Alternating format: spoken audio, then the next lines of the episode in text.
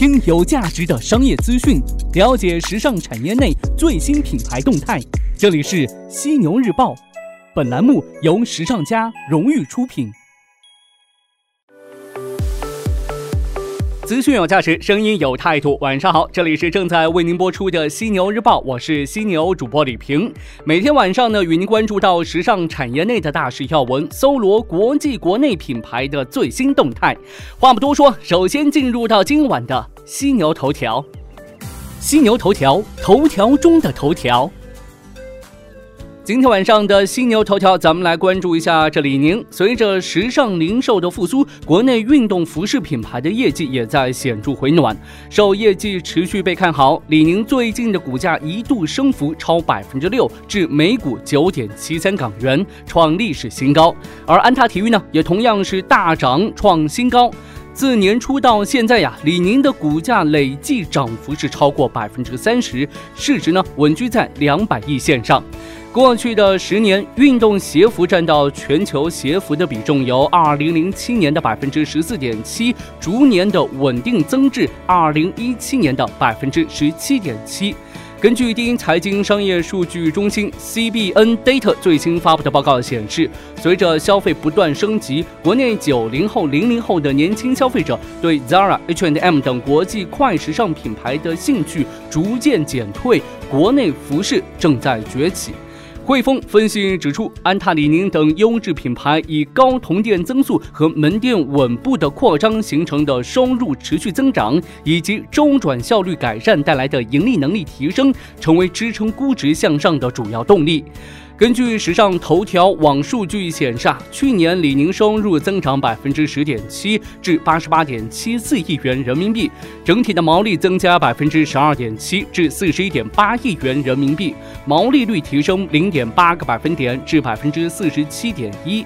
同店销售方面呢，今年第一季度李宁销售增长百分之十至百分之二十，其中呢，零售及批发渠道分别录得百分之十至百分之二十及中单位数的增长，电子商务更录得大幅增长百分之三十至百分之四十。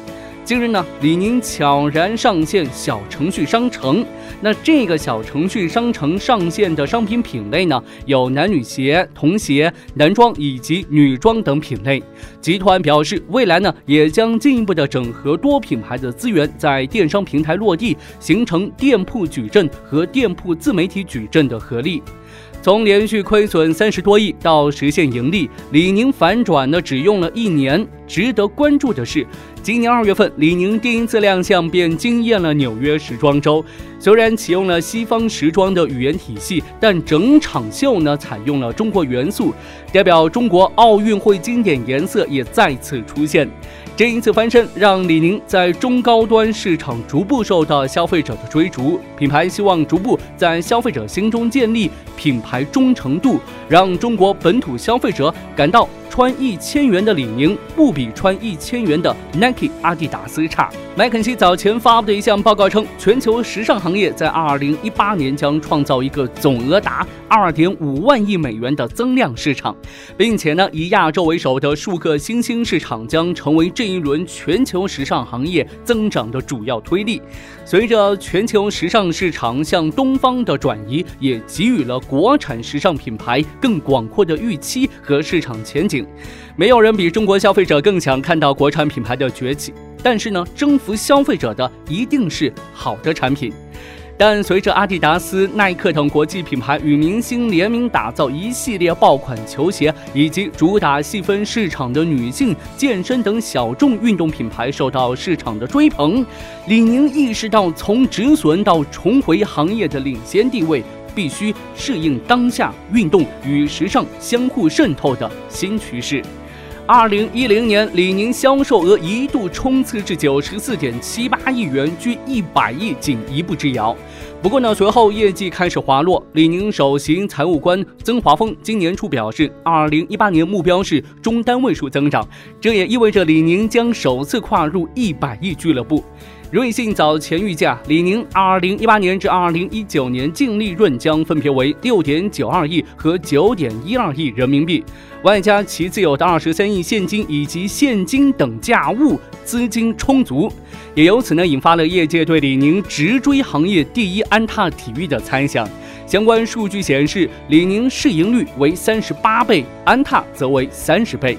但李宁的市值呢，只有安踏的百分之十五，这意味着李宁存在被低估的可能性，未来呢仍有较大的成长空间。有消息人士透露，为了进一步的在时尚圈争夺话语权，李宁呢将在六月二十一号在巴黎男装周发布全新的系列，咱们中国的消费者可以一同来期待一下咱们国产李宁品牌的崛起。头条过后，进入到资讯速递的板块，与您关注到各品牌的最新动态。首先来看到 Zara，过多的实体店成为包袱，逐渐把重心向线上转移的快时尚巨头 Zara 正处于转型的阵痛期。Zara 母公司 Inditex 集团近日发布的第一季度财报，在截至四月三十号的三个月内，Inditex 集团销售额同比增长百分之二，至五十六点五四亿欧元，增速较上一财年同期的百分之十四大幅。放缓，毛利率为百分之五十八点九，净利润则同比增长百分之二点二三，至六点六九亿欧元。这也意味着，作为快时尚的领头羊，Inditex 集团增长和利润均滑落至低个位数增长。根据其首席执行官透露，集团在所有地区的可比销售额都录得增长。他进一步强调，尽管集团业绩较去年同期有所放缓，但主要受线下实体门店网络战略调整以及不断的关闭冗余门店影响，其电商业务则继续保持稳定的增长。这是集团首次公开提及关闭冗余门店，线上市场呢已经成为快时尚的未来战场。那根据据美国媒体早前报道，Zara 在纽约的首家门店将在今年九月份关店。曾经最受中国白领欢迎的鞋履品牌 Nine West 找到新东家了。今年初计划递交破产申请的美国鞋履集团 Nine West Holdings 控股集团日前发布声明称，已将旗下核心品牌 Nine West 和班德里诺业务以法院拍卖的方式出售给 ABG 集团，作价三点四亿美元，而所得销售收益将用于偿还 Nine West 约十五亿美元债务当中的一部分。早前呢，ABG 集团扮演假马。竞标者的角色意味着，如果在拍卖当中有其他买家提供更好的报价，他可以高价把两个品牌转手。不过呢，该公司最终以超过甲马竞标价一点四亿美元的价格赢得拍卖。甲马竞标只申请破产保护企业选定的买家提出的最初步公开竞标收购行为。Nine West 控股集团首席执行官表示，集团目前实现了重组过程当中的重要步骤，现在的重点将是在股东的支持下推进剩余业务的重组。再来看到国内一些品牌的动态。六月四号，地素时尚在上交所发布首次公开发行 A 股重新启动发行安排及初步询价公告，重启 IPO。正当此时，地素时尚再次陷入举报风波。举报人正是地素时尚实际控制人马瑞敏的前婆婆叶丹雪和前夫钱维。在落款日期为二零一八年六月五号的举报信当中，钱维方面称，地素时尚仍有三个股权纠纷、资产纠纷官司没有生效及审结，违规突击恢复上市，企图带病闯关，坑害中小投资者，请求证监会依法终止其 IPO。资格。对于被举报等情况，有媒体记者与地素时尚方面取得联系，但对方呢并未做出答复。记者还注意到，在过会前后，地素时尚的拟募资金额大幅缩减，截至目前呢，拟募集资金累计缩减了约八点三亿元。截至二零一七年底，地素时尚净利润四点八亿元，按照行业近几年平均 PE 约三十倍计算的话，如果顺利上市，市值或达一百四十四亿元。最后来看到茵曼互联网内衣品牌茵曼内衣已在六月初完成千万级 Pre A 轮融资，投资方为梅花创投。二零一六年九月份，时尚女装品牌英曼确认新增内衣家居品类，成立独立公司负责相关产品的开发和运营。原英曼首席运营官杨勋忠担任新项目总负责人，并出任英曼内衣创始人兼 CEO。同年十月份正式上线，品牌定位为棉质舒适内衣。而自从二零一六年底新零售概念风靡，去年三月份，英曼内衣的首家新零售概念店便已开业。英曼内衣成立一年多，累计销售已经是超过五千万元，并与阿里新零售达成战略合作，成为阿里新零售在线上线下融合的首批落地品牌。已经基于建设完成商品通、会员通、服务通及全渠道粉丝的触达，可以说在线上线下的全渠道运营上逐渐积累经验。梅花创投的创始合伙人吴世春表示，英曼内衣本身就是具有非常强的互联网基因。对中国和消费者消费趋势的洞察及对内衣行业发展的趋势都有着非常敏锐的直觉，特别在主打年轻化、时尚、健康概念的内衣跑道上有独特的竞争优势。那根据了解，英曼内衣 A 轮融资正在进行当中。好的，进入到今天最后话题互动的板块。今天晚上咱们来聊什么呢？就来聊一聊这世界杯。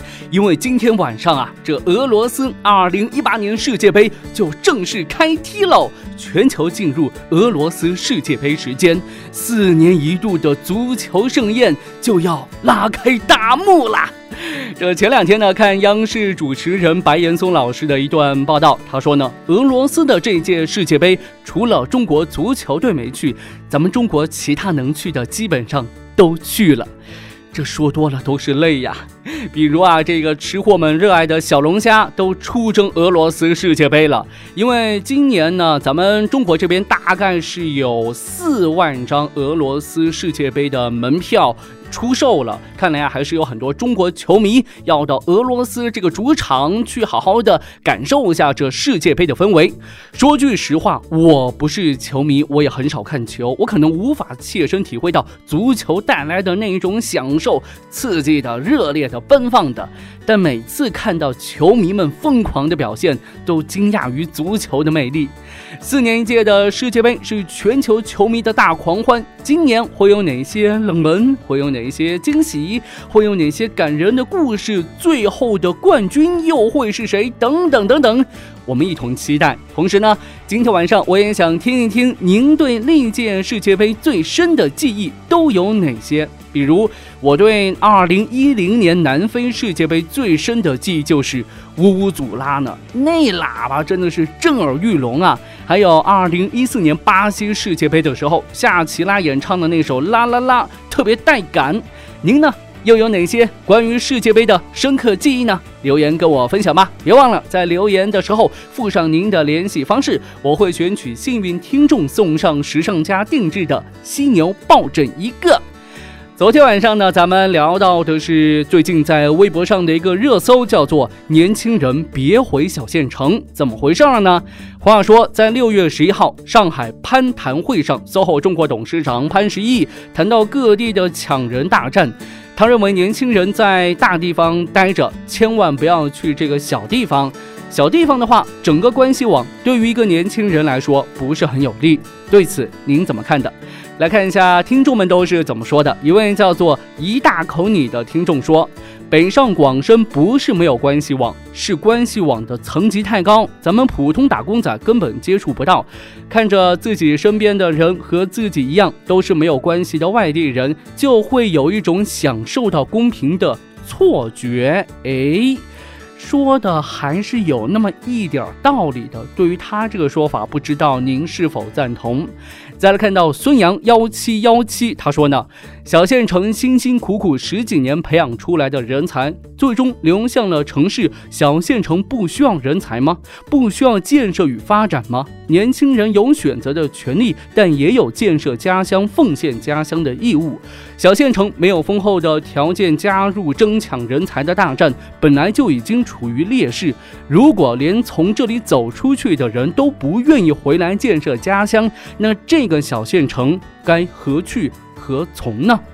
这真的是直击灵魂深处的一个拷问呐！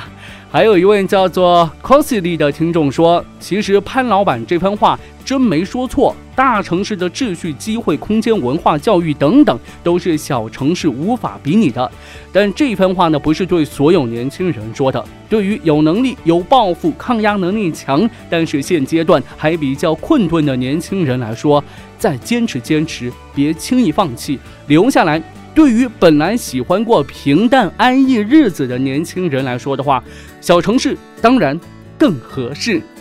我觉得我们每一个人呢都有选择权，同时呢也要为自己的选择而负责。三年前的因可能就会导致三年之后的果，但我觉得吧。对于年轻人而言的话，大城市还是要去看一看、体验一下的。就算遍体鳞伤，大不了打道回府，那又何妨？人生的本身不就是一场体验吗？您说呢？好的，今天晚上咱们就聊这么多，感谢您的收听，欢迎您吐槽本期节目，我会关注您的每一条留言，同时呢，也欢迎您关注时尚家学院微信服务号和小程序，时尚时尚最时尚的时尚专家的家商学院的学院，时尚家学院里的更多精彩等待您的发现。我是犀牛主播李平，明天晚上的犀牛日报与您不听不散。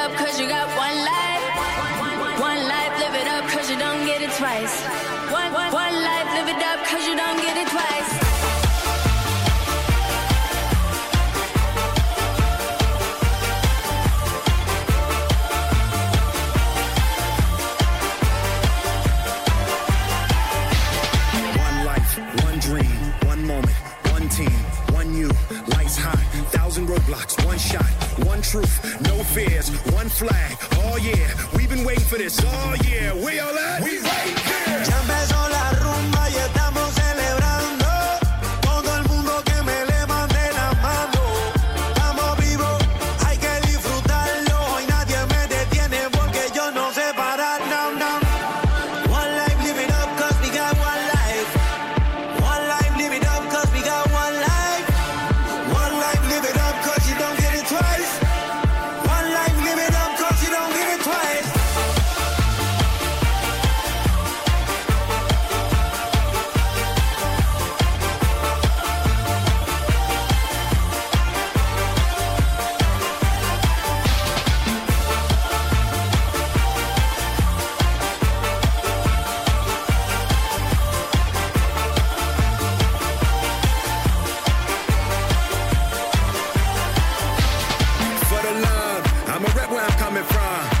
nation under the sun. Elevating their favorite sign when he hit and run. You wanted it, you got it. The whole world is watching, so let's get this poppin'. We all out, we right here. Only one life to live, got so much to give.